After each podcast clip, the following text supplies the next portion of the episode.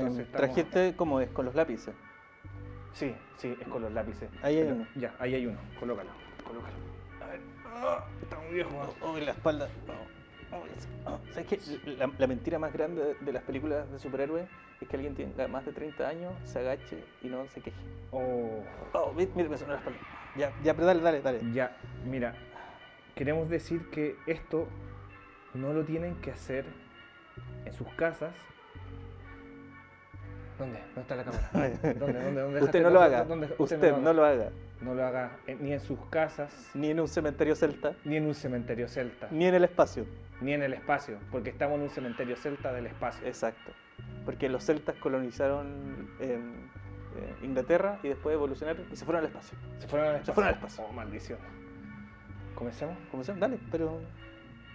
Por favor. Oh, tengo miedo, no quiero, no quiero. No va que, a pasar es que, nada. weón, el, otro, el otro día la gente no entiende que se abrió la puerta de escotilla sola y de verdad. Oye, eso pasó de verdad. Pasó de pasó de verdad, estábamos hablando y se abrió se la abrió, puerta. se abrió, se abrió el tatita espacial que falleció hace poco. Ah, Ya, dale, démosle, dale. démosle, démosle. Ya. Charlie, Charlie. ¿Estás ahí? Ya, otra vez, vamos, vamos. Charlie, Charlie. ¿Estás ahí? ¿Escuchaste? No, no, no, calmado, calmado, calmado. Es que parece que no está nada Charlie. ¿Está Charlie o no? No está. Capaz que esté tango. Mientras no esté Delta. Oh, Mira que si llega. Pero espérate, Delta Extra Plus. Delta X Plus. Ahora Oh. sin cargador. Eh, Eh. Variante tango. Charlie, Charlie. Estás ahí, Charlie. Danos una señal que estás ahí, Charlie, Charlie.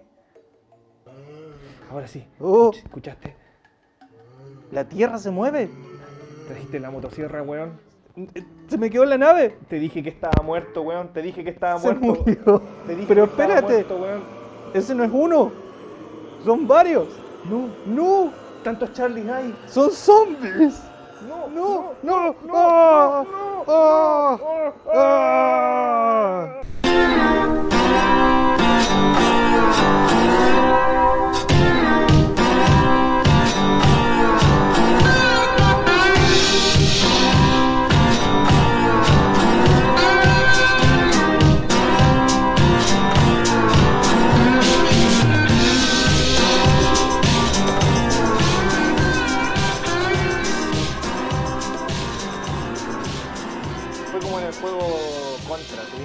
sacar met- met- ametralladoras y Sí. empezar a disparar así. No, y poder mala. tener el- el- la sierra eléctrica. Yo partía siete zombies, partía uno, le salieron los intestinos. Recuerdo que llegó uno, saltó sobre ti, le diste un Mm. combo, te diste una triple voltereta en el aire, le diste Sí. una patada, lo enviaste a mí y Mm. yo le di un combo hacia arriba, se fue volando y cayó encima de tres zombies. Pero ¿sabéis qué es lo positivo de eso? ¿Qué? Que vamos a tener carne para Navidad, Año Nuevo y las próximas fiestas patrias. Sí, ¿verdad? Su, su asadito Su- zombie. su- su asadito de Sí, zombie. buena, Su sí. sanguchito de poto. Ahí su lonja. Ah, eh, claro, incluso de ese zombie rugbyista, el que tiene los mejores cachetitos. oh, con razón, po. con razón, cuando cayeron, Sí, ahí, ahí, tenían sí. ahí, tenían más Sí, de dónde, sí. de- No, más no, de dónde. no, sigamos hablando de, De canibalismo. De, de- de parte, de partes, ¿cómo se llama? De Eh. partes del cuerpo, de anatomía y a- a- li- eh, cómo comer, sí. Holocausto caníbal. Eh, claro. ¿La viste? Eh, sé cuál es, pero no la vi. A mí me pasa lo mismo. Yo he visto así como reviews, pero un día deberíamos juntar a, a hablar seriamente porque es como una de las primeras películas que inserta el género de lo que después empieza con el snuff. Sí, po. Sí. De hecho, de ahí me acuerdo que hay una con Nicolas Cage, donde, que se llama 8 milímetros. Claro. que hablan harto del tema de, de cómo estas películas de ese género, pero si eran reales o no, ¿cachai? Pero sí, yo creo que podríamos hacerlo alguna vez. Oye, ya que estamos en el cementerio celta espacial. Eh, Espera, espera, espera. Escucha, ahora sí hay uno de estas aves. Están en temporada. a ver. No, Estamos conectando. Estamos- La- Ah, eso, Eso fue, eso era, era, eso eso era, era, estamos ahí está. Oye, ¿sabes qué me pasó el otro día? ¿Qué te pasó? Que estaba con los audífonos, estaba trabajando ¿Ya? eh, y me llegó un retorno y de repente escuché la señal de que estábamos conectando. Como, oh, oh, estamos conectando. Y no, resulta que era un episodio anterior que estaba escuchándose por ahí lejos. Y ¿Algunos, como, algunos de, de tu, eh, ¿cómo decir? ¿Guinoides? sí, ¿De las guinoides sí, que viven contigo? Sí, pues, así que ahí, ahí fue como, oh, están escuchando en la... y- Pero ahí les dejamos un saludo. ¿Dónde está la cámara? Ah. Les dejamos ahí un saludo a las guinoides que nos escuchan, a Sí. los androides que nos escuchan. A todos estos mutantes, a todos gracias por seguirnos. Gracias por Eh, seguirnos. Gracias a ustedes estamos acá. Eh, estamos acá por ustedes. Eh, 18 25 vistas para nosotros es suficiente y nos motiva a seguir, a continuar, a pesar de las vicisitudes de la vida, a pesar de Ujú. que tenemos que ir a, a, ¿cómo se llama?, a cortar carne de zombie. Sí. Eh, continuamos siempre en hemos el tenido tragedias, Sí, pues pero, sí, en- pero en el cosas que fondo- pasan. En el fondo es como Truman Show. Eh, él al final te, se entera que es un personaje y que simplemente tiene que continuar. Sí. Oye, em, hay un libro de Philip K. Dick que es muy parecido a Truman Show, donde un tipo se da cuenta de que vive como en, en una simulación, como en un, en un show. Eh, yo Oye, siempre termino hablando de Philip K. Dick por alguna razón. Voy a, voy a, a, a ver. ¿Mm? Eh, continúa con lo de Philip K. Dick, por Eh, favor. no, no, démosle la bienvenida a la gente. Eso, la bienvenida a la eh, gente. Vamos a celebrar Halloween hoy día, por eso viajamos, porque nuestra estación espacial nos permite viajar a distintos lugares del universo. Eh, y hoy vamos a hablar específicamente de Halloween. Eh, esperamos que este episodio salga ya sea el Día de Todos los Santos eh, y no específicamente la víspera del Día de Todos los Santos, All Hallows Eve. Así que hoy día estaremos hablando de Halloween. Em, Estación Espacial 132C, esta vez es personal. Es muy personal. Tienen que recordar que este es el último capítulo de la parte de lo que tiene que ver con el especial de Halloween y hoy día les vamos a hablar todo lo que tiene que ver con que salgan los huesudos. referencia. Eh, si usted entendió esa referencia, por favor, siéntase bien con usted mismo, misma o, o- o Sí, cualquier entidad que haya entendido la referencia de los huesudos. Sí. No la vamos a explicar porque no somos Big Bang Theory. Claro. Eh, Es sé que- y, ta- y tampoco se trata de un spoiler, sino que se trata de, Del de- final. de, de- de- de cine que ocupaba poco croma, poco CG Sí. y que se la rebuscaba para, Eh. para salir en, en- ahí en, en el, en, la, en el séptimo arte. Sí, en Sí, el séptimo, séptimo arte. arte.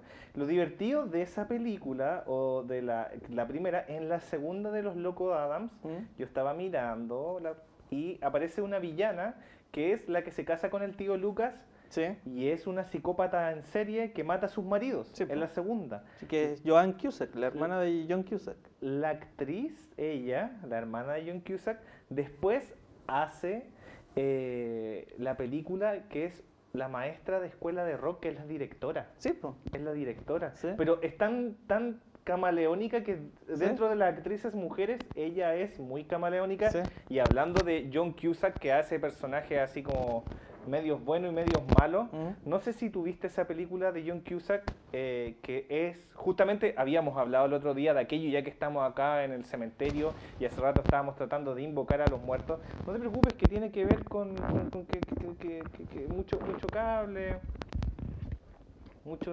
ah, Ahí, ahí, ahí, ahí. ahí. ¿Me voy a ahorcar? No, no, Por sí, favor. Ya, ya estamos muertos. No. A ver, a ver. oh, Ahí sí. Ya, ahí Ya. sí. Ah.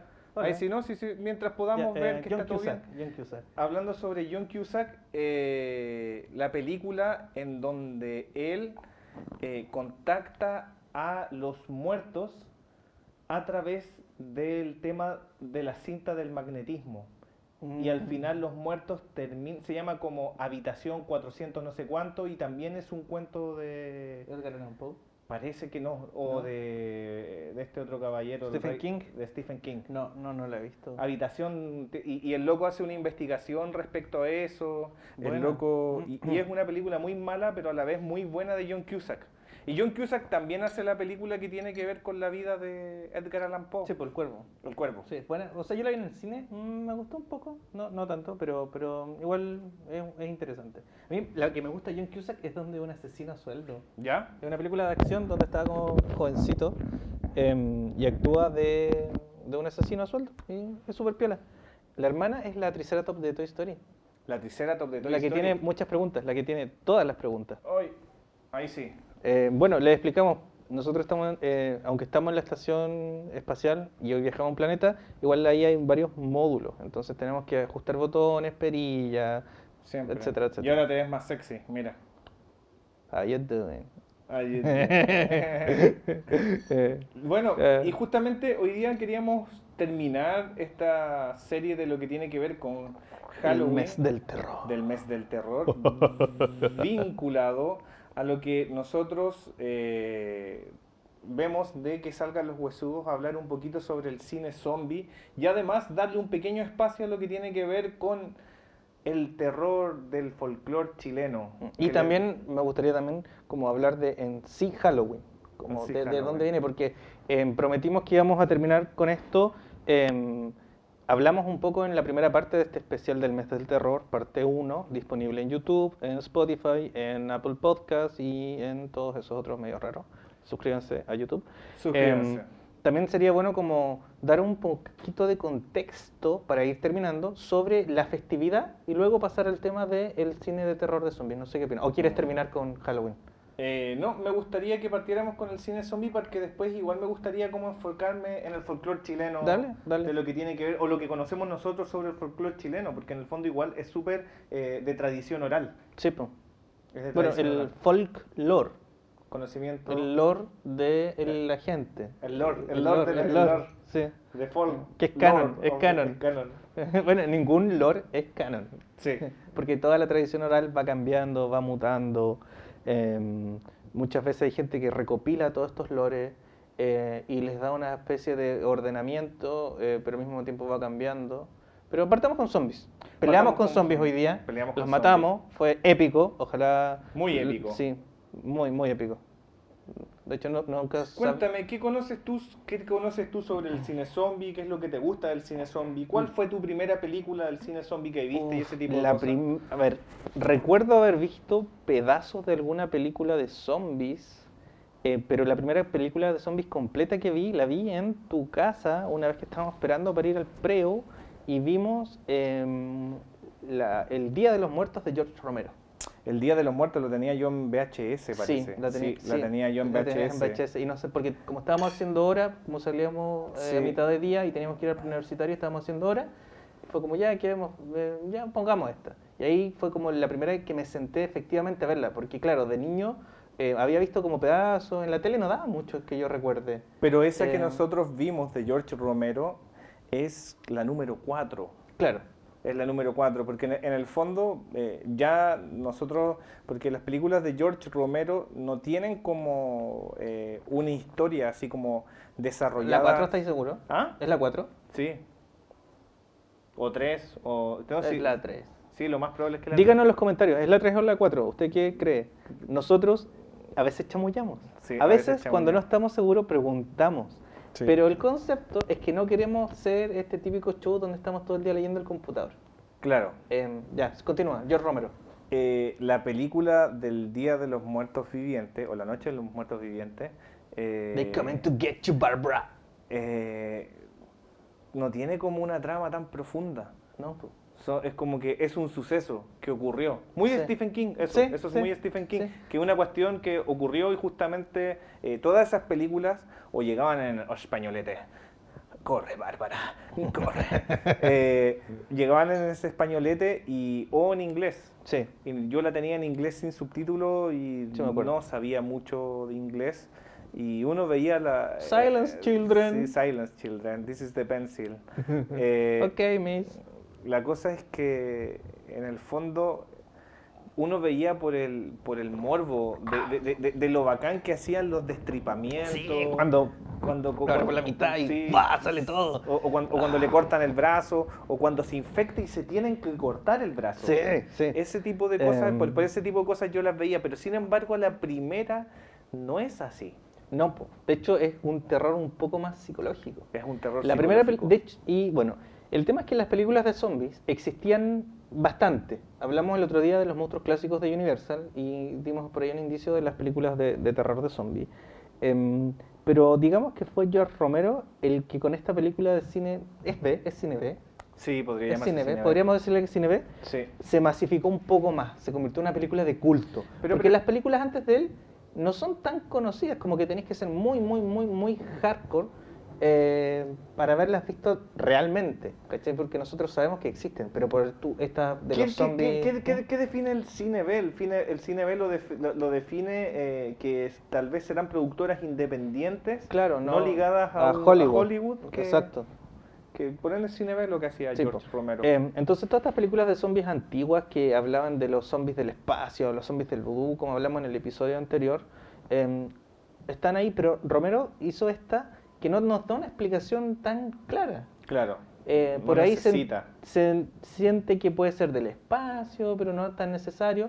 Y como tú decías, es un evento, eh, y la película en sí fue un evento, llegó y Mm. causó sensación Sí.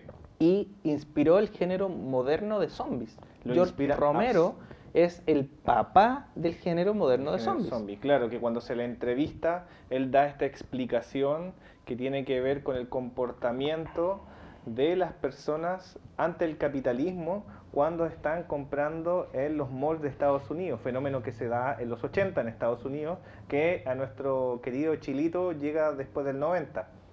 El Black, ende- el Black Friday. Sí, pues, pero no, el ir a comprar a un mall, el, Mm. el- el hecho de ir a comprar un mall, pues, y él los veía en estos centros, eh, caminando lentamente, como perdidos entre los pasillos largos, y de ahí sale el concepto de él, del zombie, como una persona que está apagada, absorta en algo, caminando en la nada, Claro. y que dese- necesita como esta, Sin alma. como necesidad de alimentarse de algo, Consumir. del consumir. Es literalmente la metáfora de consumir algo. Sí, consumir Yo algo. necesito consumirte a ti. Sí. Y no tengo una razón, no tengo que saciar mi hambre. Solo Sí. soy un espectro sin alma que necesita consumir y consumir y consumir eh, y, y no tengo un sacio. Entonces, ya eh, después para los noventas no, no tengo como o recuerdos de películas que tengan que ver con así directamente tan de zombies porque después el zombie aparece eh, o se vuelve a la palestra no es gracias al cine sino es gracias a los videojuegos. Claro, porque a ver, em, creo que también lo conversamos el otro día, pero después vienen los zombies atómicos. Claro. De los 80, pero aún así George Romero siguió con sus películas. La primera, que es de los años 60, es filmada en blanco y negro, que es em, eh, La Noche de los Muertos Vivientes. Sí. They come to get you, Barbara. Eh, luego viene la Corre, segunda. Bárbara. la segunda es em, la del. La segunda es la del mall. sí Eh, sí Es que en el, el- pero eh, ahí es cuando van al búnker subterráneo. sí sí van al búnker subterráneo pero es que es que sabes que tengo un vago ya recuerdo Sí. de Bueno, y después vienen estos otros zombies y de ahí pasamos a los videojuegos. Eh, Pero no olvidemos que también ahí estaba un joven Peter Jackson, un joven Brain Tom Dead. Savini, y estaban todos ellos Sam Raimi. Sam Raimi. Bueno, pero mal, lo- mal gusto, Sí. Brain Dead, mal, Mal gusto, gusto. Pero eran casi cine C. Cine- ni siquiera, sí, cine, pues, ni sí, siquiera cine sí. B, era casi cine C. Y que después, eh, obviamente, algunos programas de televisión de vanguardia en Chile eh, les dan ahí un espacio para que se empiece a ver qué tiene que ver con todo esto. También hablemos de las bandas de death metal que ocupan mucho en sus carátulas el tema del gore, del concepto de lo que es el gore. Eddie. No al, No, ¿Cómo se llama no el. al gore. Eh, el mono de Iron Maiden, ¿cómo se llama? Eddie, Eh, la sí, calaverita. Que, que, claro, como que la estética del gore y de los zombies ochenteros igual pega súper fuerte Y- y- hasta el día de hoy. Sí, y es gracioso porque esto del gore o de mostrar más allá que hay de la piel, eh, James Cameron lo ocupa con Terminator. Sí, y pasamos al terror corpóreo eh, y tenemos, por ejemplo, em, ¿cómo se llama? Larga vida a la nueva carne. Esta de Videodromo, Videodromo de Cronenberg.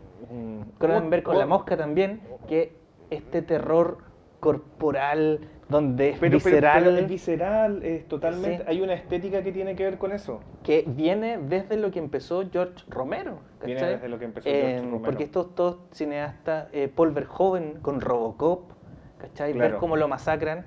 Eh, ¿Tiene alguna influencia de, este lenguaje cinematográfico de pasar del. de mostrar la sangre, mostrar el, el cuerpo? Claro, mostrar el gore y lo más importante de aquello es que eh, ya el gore pasa a ser un elemento estético dentro de las películas, dentro de Alien, dentro de Freddy Krueger. Hasta el Señor de los Anillos, pues, Hasta- cuando le cortan la sí, cabeza al po. orco y sale la Sí, sangre. pues, yo tengo entendido que yo no sé si sea una historia, pero de- es como ya un creepypasta o una historia, una leyenda urbana que se dice que eh, Peter Jackson ocultó su pasado cuando eh, lo contrataron para esta película El Señor de los Anillos.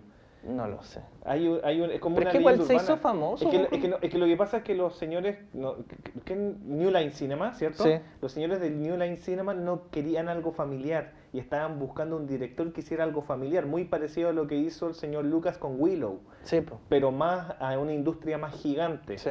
¿cachai? Y llamaron al señor Peter Jackson, quien ocultó sus años dorados. No, de- mira, según lo que yo vi en el DVD con los audio comentarios y el making of, estoy casi seguro. Por eso dije que es una sí, leyenda urbana. Que estoy casi seguro que ellos le presentaron el proyecto a todos y todos pasaron. Que es muy parecido a lo que pasó con Star Wars. Que simplemente fue un ejecutivo de Fox que aceptó. Y aquí fue New Line Cinema Pero- pero los te- que aceptaron. Pero tengo entendido que no conocían el, el pasado de Eh, oro de, sí. Eh, es- del- muy posible, porque igual es cine. Sé que nadie cachaba excepto como los fanáticos. Sí. Y ahí él con la pareja hacen Wingnut Films. Y ellos Mm. hacen los guiones y estaban trabajando los guiones como hasta el último día. Que también pasa en la literatura. Ahora que salió Duna, eh, Duna fue pasado por, la- por grandes editores, por la mayoría, em, que se había publicado con la revista de, James- eh, de John W. Campbell, que ahí sale como por partes algunos capítulos. Eh, y ¿sabes quién aceptó publicar Duna? Un señor que hacía manuales de reparación de autos Mira, publicó Duna y luego lo despidieron. Eh, y al final Duna se convirtió, tu cachipo, en este éxito tan grande, eh, inspiró a Star Wars. Star Wars es la copia de Duna. Es como Duna más Flash Gordon más los siete samuráis. claro. Entonces, claro, pues pasa mucho que muchos estudios como que rechazan a esto y al final alguien los toma y tiene un hitazo. Eh, Claro. Cosa que no pasó con George Romero, po, él siguió siendo como más o menos independiente, Sí. nunca llegó como Hollywood, dijo, venga aquí, mijito. George, bueno, George viejito. Romero es como un Willie Nelson, así en su forma, es como pelado, como con barba. Era, era, Era, era, mm, sí. era. Y como, Eh. claro, y en los 90 cu- eh, eh, está este como concepto del gore. A mí una de las escenas que más me gusta, no sé, pues de Chucky, es en la Chucky 3 cuando eh, está en el ejército y encuentran el muñeco que está con, un ni- con uno de los niñitos, eh, que era un niñito afroamericano que lo andaba trayendo y que le quería quitar el alma ahora al niñito afroamericano.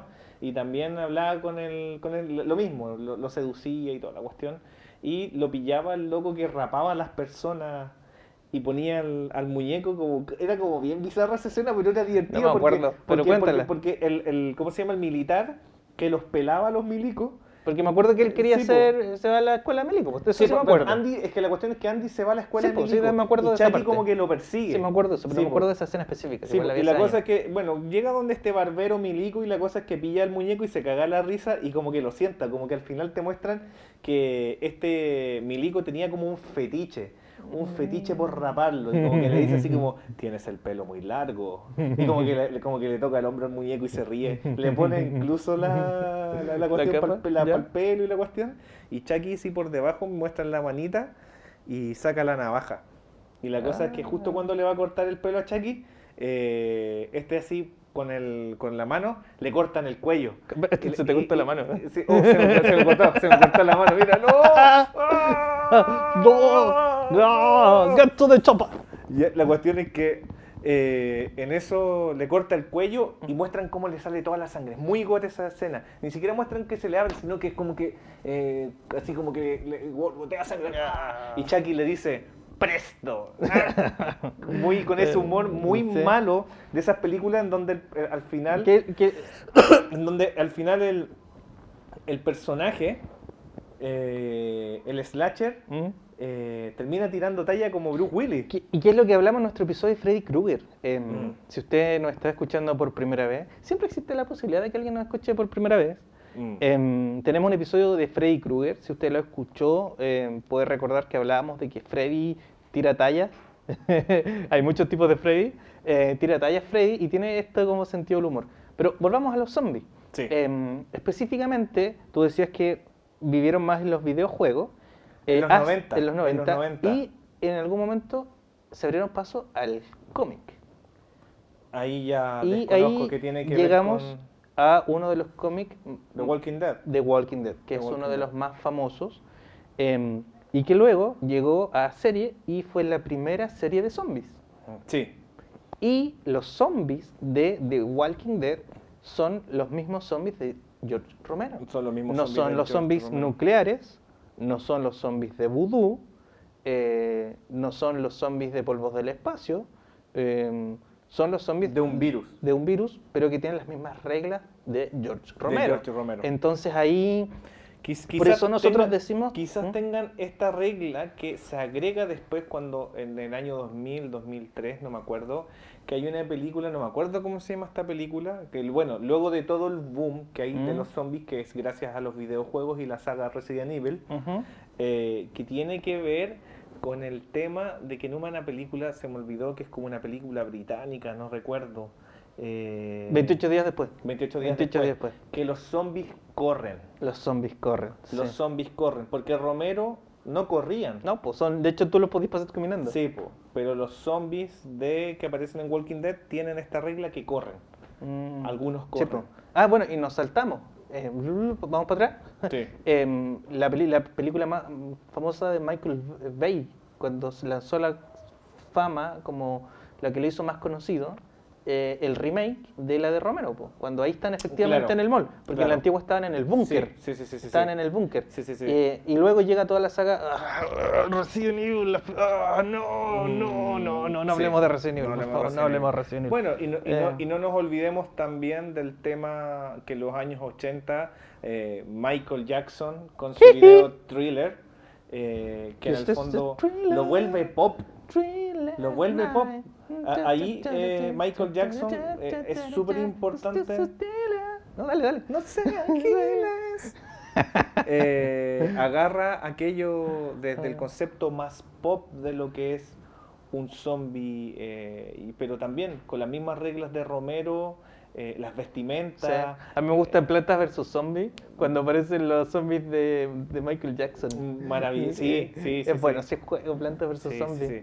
Y claro, Eh. y este tema después con los videojuegos, donde se instala esto que es un virus ocupado por el gobierno como arma biológica. Mm. que igual Romero lo ocupa un poco. Se habla del gobierno, siempre están metidos los milicos. Siempre, Siempre están metidos los milicos, sí. Siempre están metidos los milicos. Sí.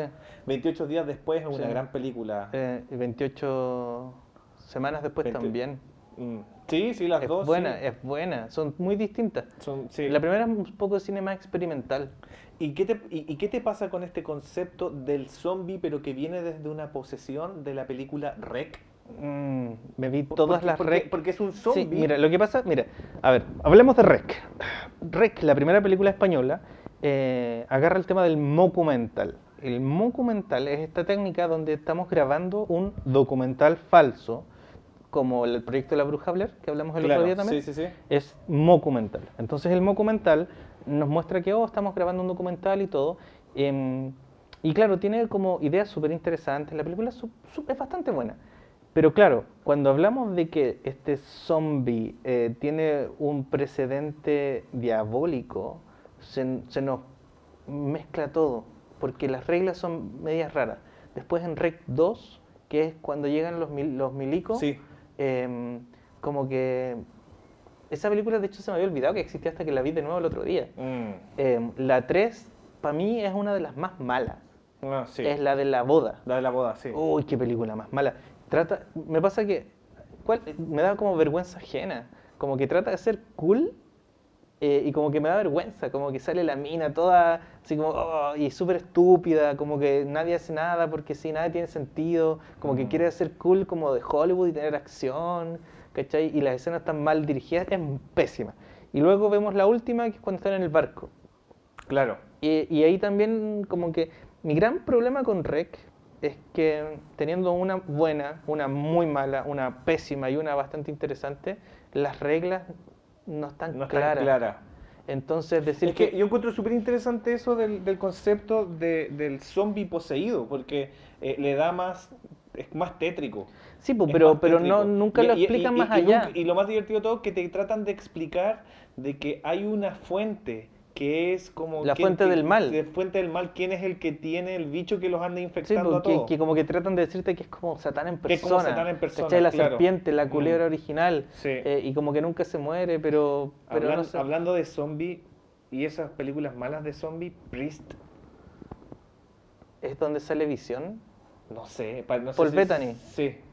No, la película mala. Pero mala, pero buena. Porque, No, yo, la, yo me aburrí. Eh, Esto de que un ángel con sí, escopeta. Sí, es que me pasó lo mismo, que como que ah, Intenta ser cool. intenta ser cool. Entonces, ponte tú, tenías a, no sé, pues, Bruce Willis, tenías a John Wick, Ya. ¿cachai? Tenía Keanu Reeves que son cool, po. Sí, po. disparan, los, los mata con un lápiz y tú dices, oh, loco, acá. Pero este que se parece a Chaggy, como que. O él es Chaggy, ¿o no? ¿Fue no, Chaggy? No, no, porque él, es, él es Visión, po. Paul- pues, él es eh, Visión, pero El que juega tenis con Mary Jane. No, en- claro, sí. En de- Wimbledon. No, sí, sí. Y, también, Eh, ¿qué otra película hizo ese Eh, loco? Pucha, que tiene Eh, caleta. eh, Eh, hizo de. eh, ah, eh, eh, esa, esa, la de. Heath Ledger. Sí, la de Heath Ledger. Esa, eh, que él era el amigo flaco. Sí, no, Sí. pero yo estaba hablando de otra. ¿Cuál? Estaba pensando en la película El Código Da Vinci.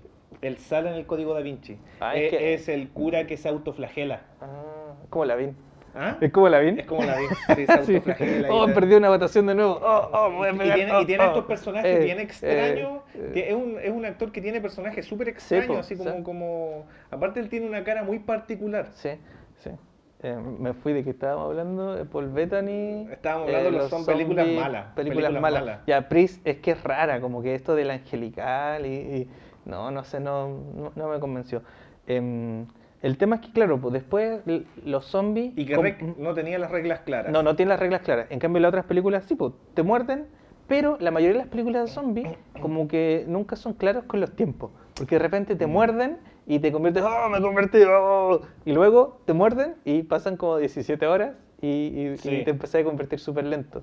Sí. Eh, eh, pero bueno, em, lo que te iba a decir, que llegan al pic como en el 2010. Sí. Y ahí es como que ya nos saturamos de zombies. Nos Nos, saturamos. saturamos de zombies. Y creo que Walking Dead ayudó a eso. Me pasa que Yo llegué, yo llegué hasta Terminus, me, sí, me aburrí. Sí, yo llegué un- una más, una o dos más y de ahí nunca más. Me pasaba que The Walking Dead tomó el cómic em, y la primera temporada la hizo este director, el de La Milla Verde, el de Ya. Shawshank Redemption, Ya. que hizo La Niebla, no, no recuerdo el nombre en este momento. Y los productores dijeron, oye, ¿sabes que esta serie le está yendo súper bien? Así que como le está yendo tan bien, ¿qué vamos a hacer? Vamos a eh, darles la mitad de plata. Y el loco dijo, oye, pero no, estamos ganando plata, la serie le está yendo súper bien. Sí, po. em, Fue un boom. Fue un y, boom. los productores dijeron, ¿sabes qué? Sí, estamos ganando más plata, la, la telenovela, porque The Walking Dead es una telenovela, la rompió con todo, Sí. te vamos a, quitar la mitad de la plata y este director se fue. Y Mm. ahí la serie bajó. Pero entendamos que es una telenovela. Con zombies de fondo. Ha- hab- hablando de que, oye, cachar lo que voy a decir y quizás que de boomer, pero hoy en día no arriesgo nada. Eh, hablando de Walking Dead, este actor que revolucionaba a, a las chicas y al mundo alternativo, eh, que era el que, el, que andaba, el que cazaba En The Walking Dead, en The Walking Dead. a Norman Reedus. Sí, pero no me acuerdo cuál era su nombre en el personaje. Pero, pero era el que cazaba, que era como sí, el hermano sí. chico de uno bien desagradable y que al final que el que sobrevive y po. el que caza. Sí, sí. Eh, yo encuentro que a Kojima le gusta ese loco. Yo, Pero- creo, yo creo que Kojima es alternativo. Sí, yo también, y me parece súper bien. Eh, de hecho... es su muso eh, inspirador. es- sí, Es sí. su muso inspirador. Porque yo cuando lo vi que lo puso en el videojuego dije, no, Sí. Kojima te gusta. Sí, pero sí, yo, yo creo que eso nunca ha sido un secreto, sí. Em, siempre se- le saca fotos. Sí, pues sí. ¿Cachai? Porque, pero también eh, le pasa con lo mismo con Hannibal, po. Mm. ¿Cachai? Que hay... Hannibal, otro canibalista. Sí. em, bueno, a ver, partamos. Los zombies son caníbales. Los zombies son, caníbales, entonces- Comen cerebro. Comen carne No, humana. prim- son- prim- primero cerebros. Sí, cerebros. Pero esos son de los más de los 80. De lo po. más de los 80, po. brains, Eh, y y divert- cerebros para que Es no divertido que en la película Hannibal, lo más divertido de la película Hannibal, Hannibal, Hannibal, Javinal, el Habibi. Eh, Esa es la versión turca, el remake turco. Así sí. como el, buen doctor, que está la, original coreana. Está el The Good Doctor, que es el cabrito de, Charlie la fábrica de chocolate. Y- ahora salió el. Good Doctor. ¿cachai? ¿Viste la versión? Sí, sí. Y, y sale ahí como todo. Sí, sí, lo he visto, sí. Y, y como, que, como que el niño llegó en una cesta por el, ¿cómo se llama? Por el, por el, ay, ¿cómo se llama este río de allá de la Sí, India? el, el- el- río que es como súper santo. Sí, es más cochi- súper cochino. Sí, donde tiran todos los muertos. Sí, horrible ese río. Sí, y el doctor es como todo hindú y es como, hola, vamos a hacer una superación, pero no, no, tengo mi... mi... Javinal. Javinal, voy a comerme sus cerebros. Oye, la, en la, ¿cómo se llama? El, la escena final de Hannibal, Cuando se come el cerebro. cuando está en el avión, ¿Mm? abre, se come el cerebro y está al lado un niño y le dice, ¿qué estás comiendo? Sí. Le dice, pruébalo, Sí, te va a gustar. sí. Y le da un Sí. cerebro al cabro chico, le da... Y esa escena es muy gore cuando al, al otro Paco... Que Le corta. Le corta, le abre mi- mientras está eh, ella así como todavía con la anestesia y no se puede mover y él le había puesto un vestido, por favor siéntate, ahora viene el plato Sí. principal y le saca el cerebro al loco mientras está Mm, vivo. Sí. Mientras está vivo, mien- loco, Sí. eso es muy gore. Es súper gore. Es muy gore esa película. Y más encima, el, ma- dirigida por Ridley Scott. el maquillaje de Gary Oldman, el, Oh, el sí, que, po. el que quemó. El que quemó- Al eh, que no, el que se lo comen los cerdos. Sí, po. sí, po, Sí, po, él, es- sí. Loco, esa película es muy gore. Sí. Em, ¿Sabías tú? em, alerta spoiler para el último libro de Hannibal. Em, al final del libro, si usted no lo ha leído, eh, puede avanzar un poquito en el video o decir, la, la, la, la, no escucho, no escucho, tengo orejas de pescado. Eh, pero los pescados no, no tienen orejas, así que, mm, bueno. Desvariando por todos lados. Em, eh, Clarice Starling se queda como novia de Hannibal. Se quedan como pareja. Chuta. Y se van a vivir, adivina dónde. ¿Dónde? No ¿Dónde puedo- se van los malos a retirarse? Ay, qué difícil, qué difícil. ¿Dónde todos los, los nazis, dónde van a retirarse y a vivir? Argentina. Argentina. Entonces Hannibal se va a vivir sus años felices Argentina. Ay, qué, qué Eh, brígido. y Ridley Scott no quiso incluir eso porque él dijo, no, yo no creo que ella eh, haría eso. Claro. Entonces cambia totalmente. Pero el tema es que en el libro te explican por qué ella sí lo hace. Porque en el fondo, we're not so different, you and I. Como que ellos dos son los únicos que se Mm. entienden. no es coincidencia. ¿Cachai? Entonces por eso se quedan juntos. Em, Mm. Y, y claro, pues, hablamos un poco de- del canibalismo de Hannibal y los zombies son todos canibalistas. todos caníbales. Em, y quiero volver al tema de la telenovela. ¿Por qué? Me pasa que mucha gente, eh, y cuando yo estaba trabajando, eh, amaban mucho The Walking Dead. Y yo decía, oh, buena. Mm. Y decía, no, me gustan caleta los zombies. Y decía, ah, buena. ¿Cuál es la de Romero que más te gusta? ¿Quién es George Romero? ¿Quién es George Romero? Y yo, "Oh, pucha, no sé. ¿Y la de Tom Savini te gusta? Sí, po. ¿Qué es un Tom Savini? Eh, ah, pero pucha, Desde entonces... el crepúsculo hasta el amanecer. De- Desde ahí donde hablamos el otro día, donde Sí, aparece. desde él, el crepúsculo ¿cachai? hasta el amanecer. Em, y eso es una, eso es una verdadera oda pop Sí. a lo que es el zombie, Sí, el el demonio, vampiro. el vampiro. eh, ya, pues entonces, como que la gente dice, no, es que me gusta mucho el zombie, pero solo ven The Walking Dead. Eh, claro. y no es, hay un término inglés que se llama gatekeeper, ¿cachai? Que Ya. es como, no, es que si tú no veis todo no te puede gustar. No se trata de ser esto, pero es que yo creo que siempre son como una invitación a ver más allá. ¿Y la, y la tele daba antiguamente películas de, de No recuerdo, no sí, recuerdo. Sí, da- en, la, en la tele se daban muchas películas, daban muchas películas. Daban películas, Es que- pa' es que- empezar, pa' es que empezar. Lo, que, lo que pasa es que después del 2000 ha crecido, han crecido generaciones que no han visto cine de los 90. No, po, No porque, porque si eh, no te lo muestran, a nosotros nos Sí, po. sentaban y decían, ya, mira esto. Sí, po, Después podíamos arrendarlo y descubrir, oh, mira, descubrí esto. claro. Y Pero justamente como- que el cine B y de zombie está en VHS. Sí, pues, ¿cachai? Eh, en cambio ahora, si no tenéis todas las 10.000 plataformas de streaming, eh, probablemente no lo vas a encontrar y aún así porque se van a perder en el fondo del Y, canasto. y también hablamos el otro día sobre las máscaras de la muerte, otro tipo de cine que te decían que es la película más violenta hecha y realidad y te mostraran a un monito que lo mata. A mí no me gustó esa película porque maltra- Eh, la- las caras de la muerte, sí, la cara de que la trataban de, grabar cuando se iba el espíritu y todo eso. Que, ese tipo de cosas. Bueno, em, y pasa lo mismo con em, Game of Thrones. Game of Thrones es una teleserie, Game of es una telenovela de fantasía épica. Mm. Eh, entonces a mí que me gusta mucho la fantasía épica, eh, no me gusta mucho la fantasía, pero sí la fantasía épica. Me gusta Conan, me gusta El Señor de los Anillos. Y todos dicen, ah, me encanta Game of Thrones, me encanta Game of Thrones. Buena, eh, ¿te gusta la fantasía épica? Sí, me encanta la fantasía épica dragones. Oh, bueno, ¿qué, qué te gusta? ¿Leíste los libros? No. Eh, ¿Cachai a Conan? No. ¿Tolkien? No. Entonces, con los zombies se popularizó mucho y como que llegó a gente que, que solo veía esto de, de Walking Dead Mm. y luego empezó el fanfiction. El fanfiction. A tal punto que editoriales de ciencia ficción y fantasía vetaron a los zombies. Mm. Em, y dicen en su lista que si tú le mandas em, un cuento de zombies, Te, lo te banean, Te sí, banean. te banean, ¿cachai? Como no. Eh, ¿Por qué? Porque se saturó tanto el mercado de los zombies que ya onda tanta fanfiction, tanto Sí. todo.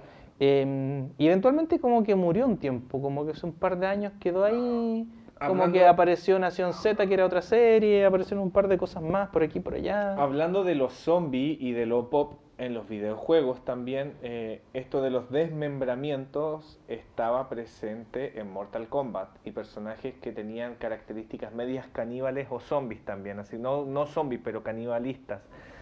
Kitana se sacaba la Mascarilla ¿cachai? Milena también, Milena. Baraka, un Tarkatano, ¿cachai? Sí. Tienen hasta nombres, pero tienen apariencia de monstruos Sí. y de distinto de eso. Y hablando de justamente de folclore, pasemos al otro punto que queríamos hablar en el capítulo de hoy, que tiene que ver con nuestro folclore y nuestra historia vinculada a los diferentes espectros que conocemos, partiendo por los duendes. Partiendo. Yo les conté la historia. ¿Alguien puede desenterrar los primeros capítulos cuando todavía no instalábamos la antena de video? Mm. ¿Te acordás que el otro día le, le conecté el cable amarillo? Sí, era solamente 25 años. 25 eh, años, pasamos en el espacio hasta que tú conectaste el rojo y el verde que estaban sueltos Está y, y no- justo. llegamos a audio la Tierra. Y después un día dije, oye, Andrés, pero ¿y el cable amarillo? Y dice, ¡pop! Video. Video. Ahí estamos. Hola. Suscríbanse en YouTube. Suscríbanse. Em, los duendes. cuando éramos chicos, los duendes eran parte de nuestra ideología común. Yo Sí. tenía muchos compañeros que me contaban historias, obviamente muy inventadas, y yo sabía que eran muy inventadas, pero como niño existía en el, en el comentario de que existían los, los, los duendes. ¿cachai? Recuerdo algún compañero que me contó cómo a su hermana le atacaron duendes y la rajuñaron. Sí, como que en el fondo el fenómeno, el fenómeno que tiene que ver con los espectros o el bestiario nacional, siento que es como para dar ciertas explicaciones a cosas no lógicas u ocultar cosas. ¿A qué me refiero? Por ejemplo, el duende máximo que existe en nuestro folclore es el trauco, Exacto. que es un hombrecito toda la cuestión, Un violador. un violador. Pero el tema tiene que ver que eh, de pronto eh, era una explicación para cuando las niñas en, en la época quedaban embarazadas y obviamente está eh, vinculado a que eh, supuestamente tuvieran un desliz con una persona, eh, culpabilizando a la niña, Exacto. y que quedó embarazada y no se cuidó. Pero muchas veces yo creo que el trauco era como para esconder lo que ocurre en las familias vinculado a los papás que se violaban a sus Sí. hijas y quedaban. Y la explicación de la familia era el El trauco. trauco fue. sí. El trauco fue. Por ende, ahí es como. Tiene ciertas cosas del folclore que quizás existan. Que, que, que, que tiene que ver con el tema de los duendes, pero también se ocupan para explicar o esconder ciertas cosas que ocurrían Sobre todo- en nuestro campo. Sobre todo cuando tenemos una como sociedad tan, como- ¿cuál es la palabra? Católica, apostólica, romana, donde Sobre no te ocultar. puedes salir de esto. Em, yo lo que O las cosas no pueden salir claro, desde- lo de la que familia. Les, conté el otro día, lo vuelvo a contar, em, el tema que cuando yo era chico me decían, no, no vayas a la cocina, hay duendes.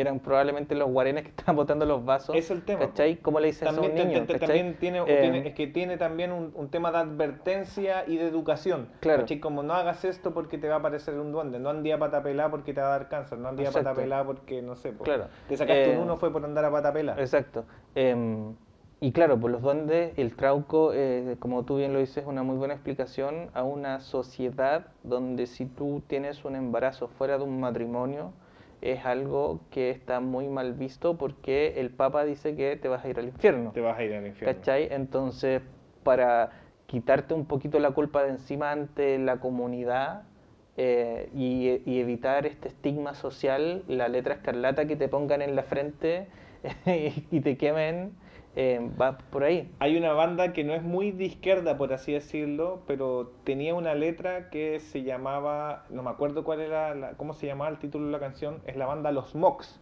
¿Ya? Ellos hacen letras de mierda, pero en una de las letras decía, dice, dice hijo del trauco, hijo del, yo- de la yola. La yola es una mujer. Y hijo- dice, dije, hijo del trauco, hijo de la yola, qué bonita mezcla, qué buena historia. Dice, ahora ella llora buscando al responsable. Culpen al trauco, él puede ser su padre. Mm, Él puede ser su Puede ser. padre, ¿cachai? Claro, y ahí Porque- tenía la explicación, pues. mira, y hablando del trauco, como que en general tenemos que Chiloé es una zona muy rica en, en leyenda. En leyenda, Eh, justamente. está el trauco, está la pincoya, están los brujos, Están los brujos. están los brujos, Está el caleuche, el caleuche, el imbunche. pero el caleuche en verdad eran los friendship. Sí, caleuche Como hablamos en nuestro episodio de... O era el holandés errante. El holandés Oh, me errante, claro. El holandés errante, weón. Sí, cada, vez que veo, cada vez que veo el puerto eh, tapado en neblina y no se ve el mar, yo digo, Ahí es está. el holandés errante. Sí. El holandés errante. Qué interesante porque también hay, hay zombies, ojo. Sí, pues, los muertos que navegan la nave. Sí, porque navegan la nave. Sí, damos la vuelta al círculo. Damos la vuelta al Em, círculo. Acá tenemos, aparte, al, bueno, al que a ti más te gusta, Colo Colo. O el tetué también. El tuetué, claro. Pero curiosamente el Colo Colo es una descripción local de lo que sería un basilisco, Un basilisco. que es una tradición europea, una tradición del medioevo europeo. Mm. Que eh, en esta hay unas películas súper malas donde toman el basilisco y en verdad es como una culebra Mm. de un cabro chico que hacía como unos trucos y, y se tocaba en el paño. ¿Cómo se llama? Harry algo. Ah, mira, hay otra película más, más actual. Ya. Hay otra película más actual y que aparece un personaje chileno sin que nos demos cuenta de la mitología, ¿Ya? que es el tetué. El tetué, en el fondo, es. Eh, tratan de explicar que son brujos Sí. que para viajar a sus concilios, o donde ellos se reúnen, eh, son en el fondo pájaros con cabezas humanas.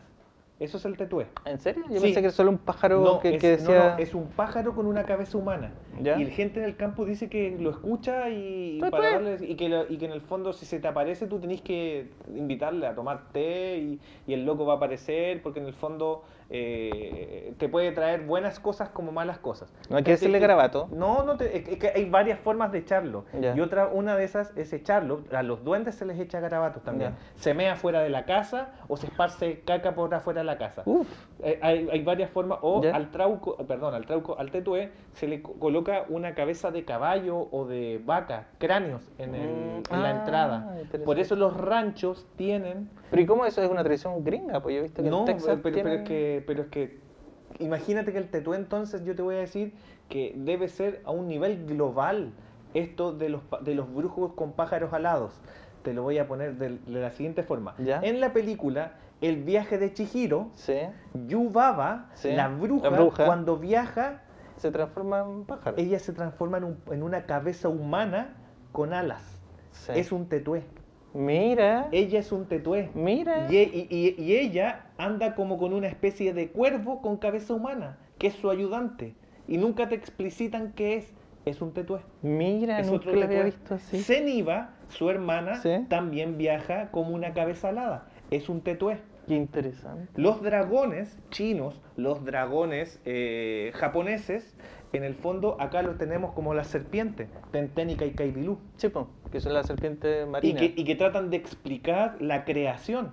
Por ende, el bestiario eh, digámoslo desde la mitología, eh, tienen ciertas explicaciones, eh, eh, yo creo que son súper globales Sí. y que son de herencia de, de- de una cuestión absolutamente oral. Vuelvan a ver El viaje de Chihiro, tremenda película, es peliculona esa, yo creo que a mí me gusta mucho Ghibli, Mm, eh, me gusta mucho Isao Takahata, pero esa película eh, de Miyazaki es toda una narrativa fotográfica mezclado con la música y el mundo de los espectros, porque en el fondo Yubaba manejaba Y de la explotación infantil. y de la explotación. infantil. Sí. Yubaba manejaba una, un lugar donde los espectros del bestiario japonés llegaban para eh, descansar.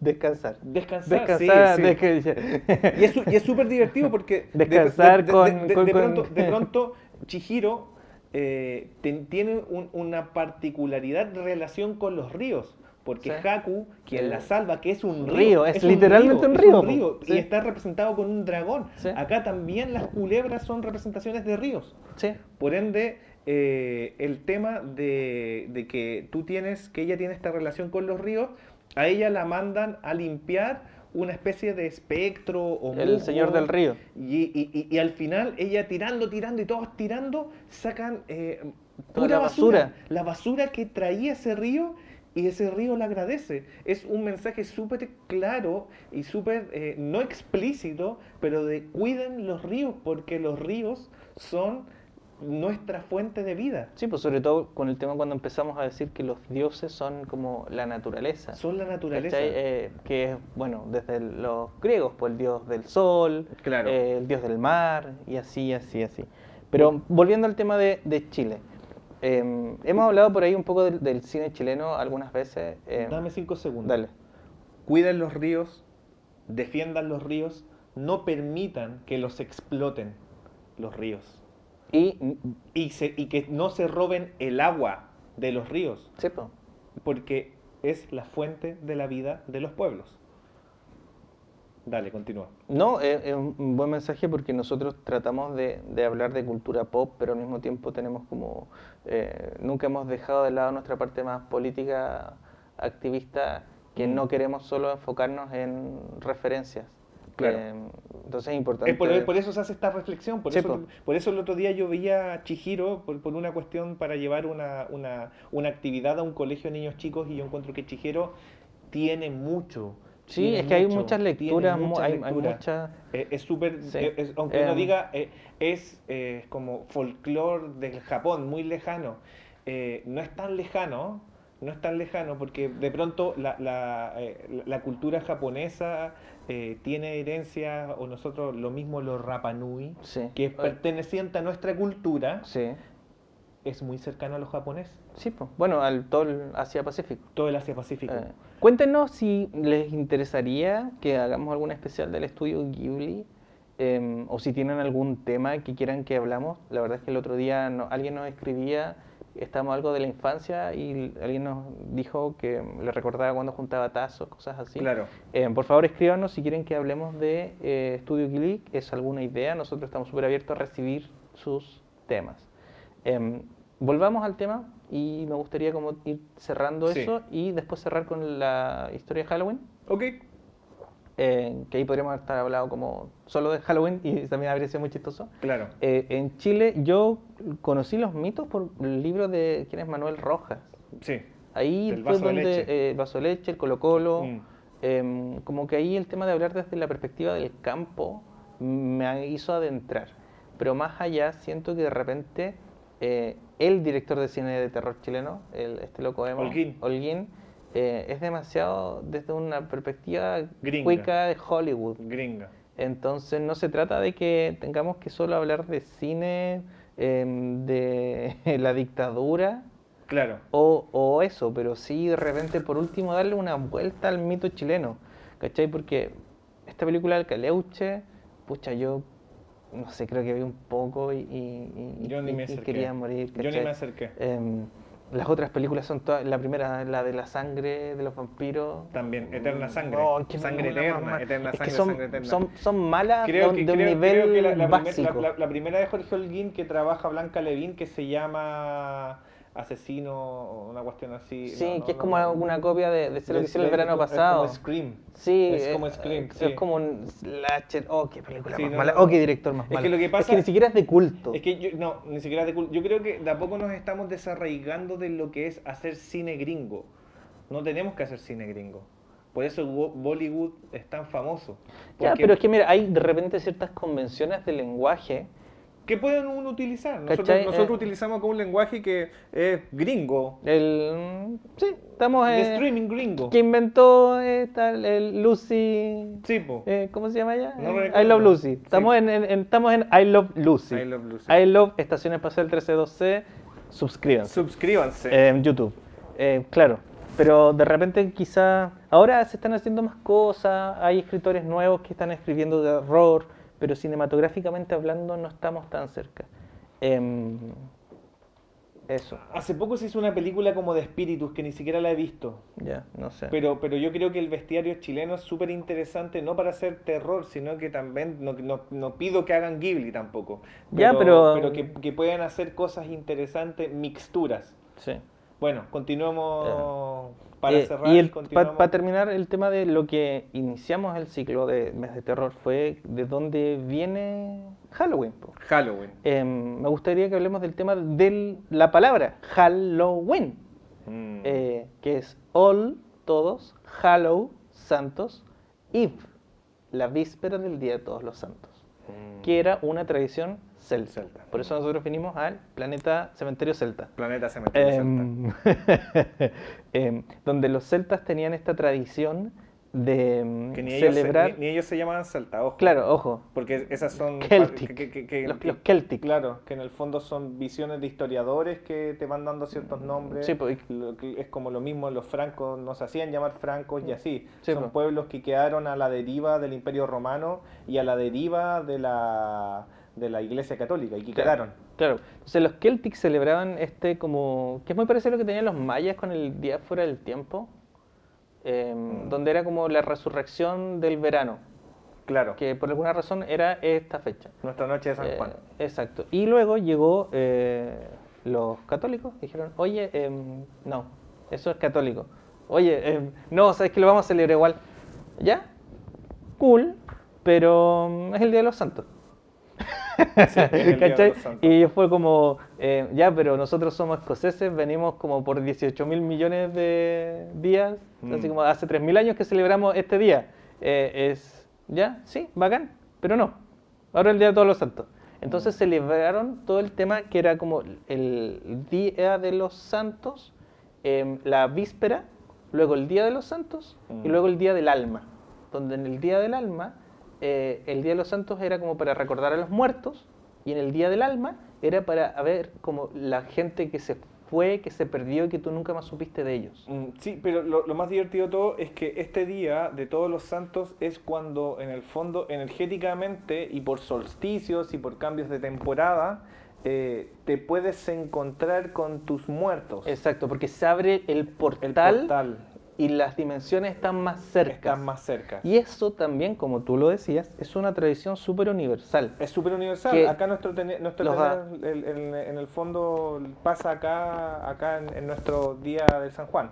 Claro, em, y, no solo de los celtas, pero de ahí viene. Y ¿ya? tiene mucho con las conexiones de los árboles. Para el día de la, para la noche de San Juan te dicen que el, la, ¿cómo se llama? El árbol del higo Te sirve para ir a invocar al cola de flecha y puedes pedirle ahí ciertos deseos. Claro.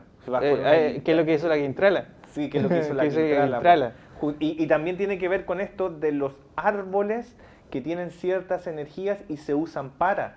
Claro. Eso lo hacen mucho los celtas, Sí, sus pues. runas, los árboles, todo ese tipo de cosas. Por ende, las culturas son universales eh, o, o globales. No seamos tan, no seamos tan eh, Mm, teocéntricos. Claro, eh, hay otros planetas, Sí, con po. otras culturas.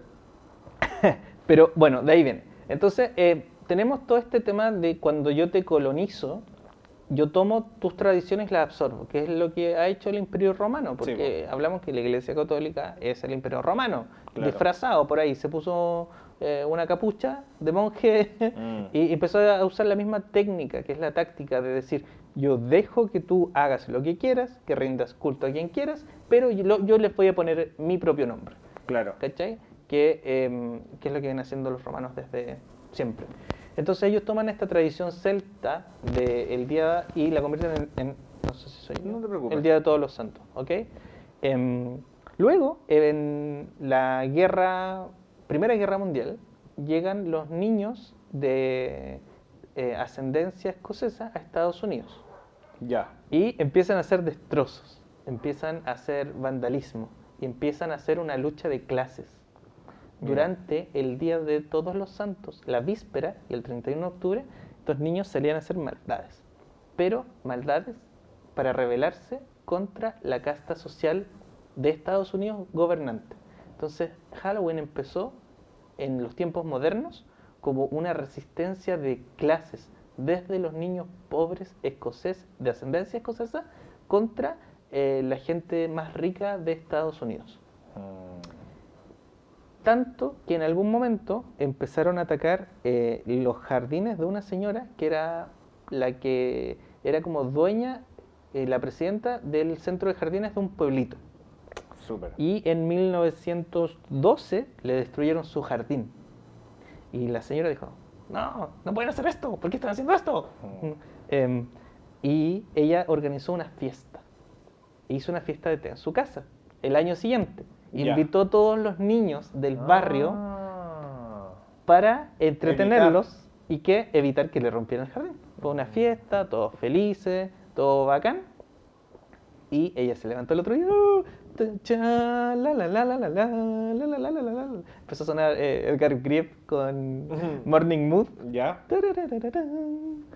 Que es de la suite de Peer abrió y su jardín estaba destrozado de nuevo. Y dijo, ¡oh, malditos niños! oh".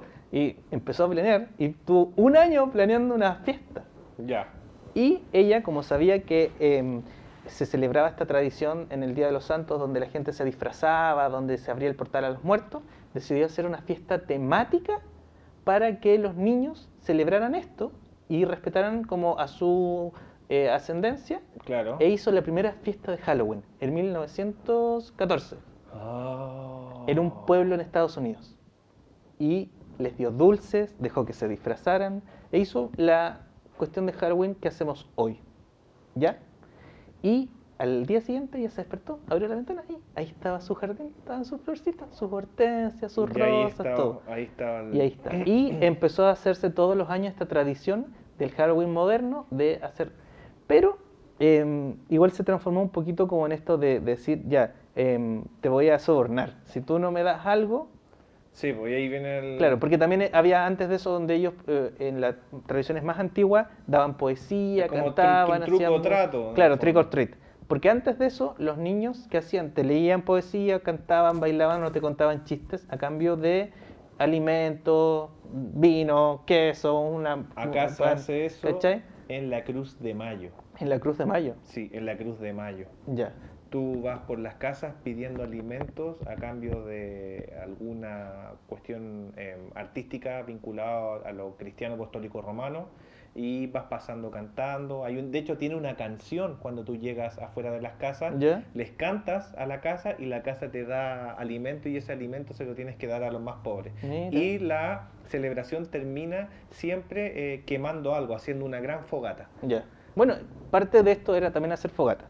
Em, bueno, pasó, eh, eh, pasó lo que tenía que pasar, pero la verdad es que eso tiene una connotación Sí. de adultos. Trauquesca. Eh, claro, fue la guerra, la guerra mundial, Mm. fue- y hicieron un recorte en el azúcar. Ya. No podías gastar azúcar, porque el azúcar iba hacia los El- soldados. Los soldados. Luego fue la Segunda Guerra Mundial y un- ganaron y dijeron, ya, pueden volver a vender azúcar. Y los productores de azúcar no sabían qué hacer. ¿Y qué hicieron? Empezaron a vender dulces en Halloween para ganar plata que habían perdido durante la Segunda Guerra Mundial. ¿Y sabes quiénes fueron los primeros en celebrar Halloween? Los baby boomers. Ah, los baby boomers. Los baby boomers. mira. Los boomers, eh, up boomer, cuando eran niños, fueron los primeros en empezar a celebrar el Halloween más moderno, con salir y todo esto. claro. ¿ya? Em, y el tema del mito urbano, em, donde ponían veneno y drogas, fue porque una vez un niño de 5 años murió con una sobredosis de heroína. Mm. Pero fue porque lo estaba cuidando el tío. Y el tío Mm. era drogadicto. El niño de 5 años encontró la heroína del tío, se la tomó toda y se murió. Y la familia, para esconderlo, tomó la heroína y se la echó a los dulces. Para que el tío no fuera preso. Eso obviamente se supo y se fue preso. Y lo otro fue un segundo caso de un tipo que contrató un seguro, como por 20 mil dólares, y quería matar a su hijo para cobrar el seguro. Y le dio dulces envenenados, pero el niñito, eh, a él y a otros amigos, pero los amigos no comieron el dulce con cianuro y se lo comió él. Y de ahí del- nació el mito urbano de que los dulces vienen envenenados o vienen con droga.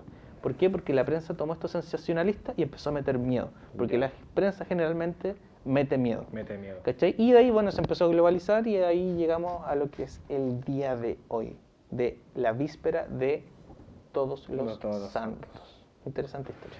Interesante historia, una excelente historia para cerrar este especial, una, un excelente análisis de todos los temas los cuales estuvimos tratando en estos tres, cuatro capítulos sobre Halloween. Eh, me sentí súper cómodo en el formato, en cómo explicamos las libertades que nos tomamos y súper entretenido y siempre tiene con un carácter eh, crítico y un carácter educativo porque en el fondo eso es lo que nosotros tratamos de hacer, llevarles entretención e información Exacto. que si no es del todo fidedigna nos pueden ayudar a colaborar y nos pueden ayudar como a modificar, porque siempre lo oral es modificable. Exacto.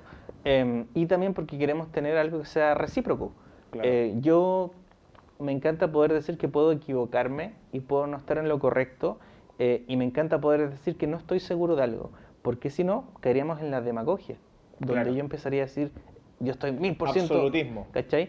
Entonces también hay que tener ojo y la idea de este show es que eh, ayudemos a ser un poco más críticos em, y aprendamos a descubrir cuando hay gente que está usando la demagogia. Claro. De repente hay muchos líderes políticos que empiezan a usar esto como un arma. Claro. Em, de repente hay movimientos anticientíficos que empiezan a ocupar esto. Pero por eso siempre es importante que uno sea bien crítico. Em, y ser crítico no significa buscar información en Facebook, significa hacerse preguntas. O si no, como dijo por ahí un caballero, nos pasaríamos de faraones de estúpidos. ya muchachos, muchachas, espectadores, espectadoras. Esto fue Estación espacial, 132C. esta vez es, personal. Suscríbanse. Nos vemos. Nos fía un zombie. Trae, trae la pala.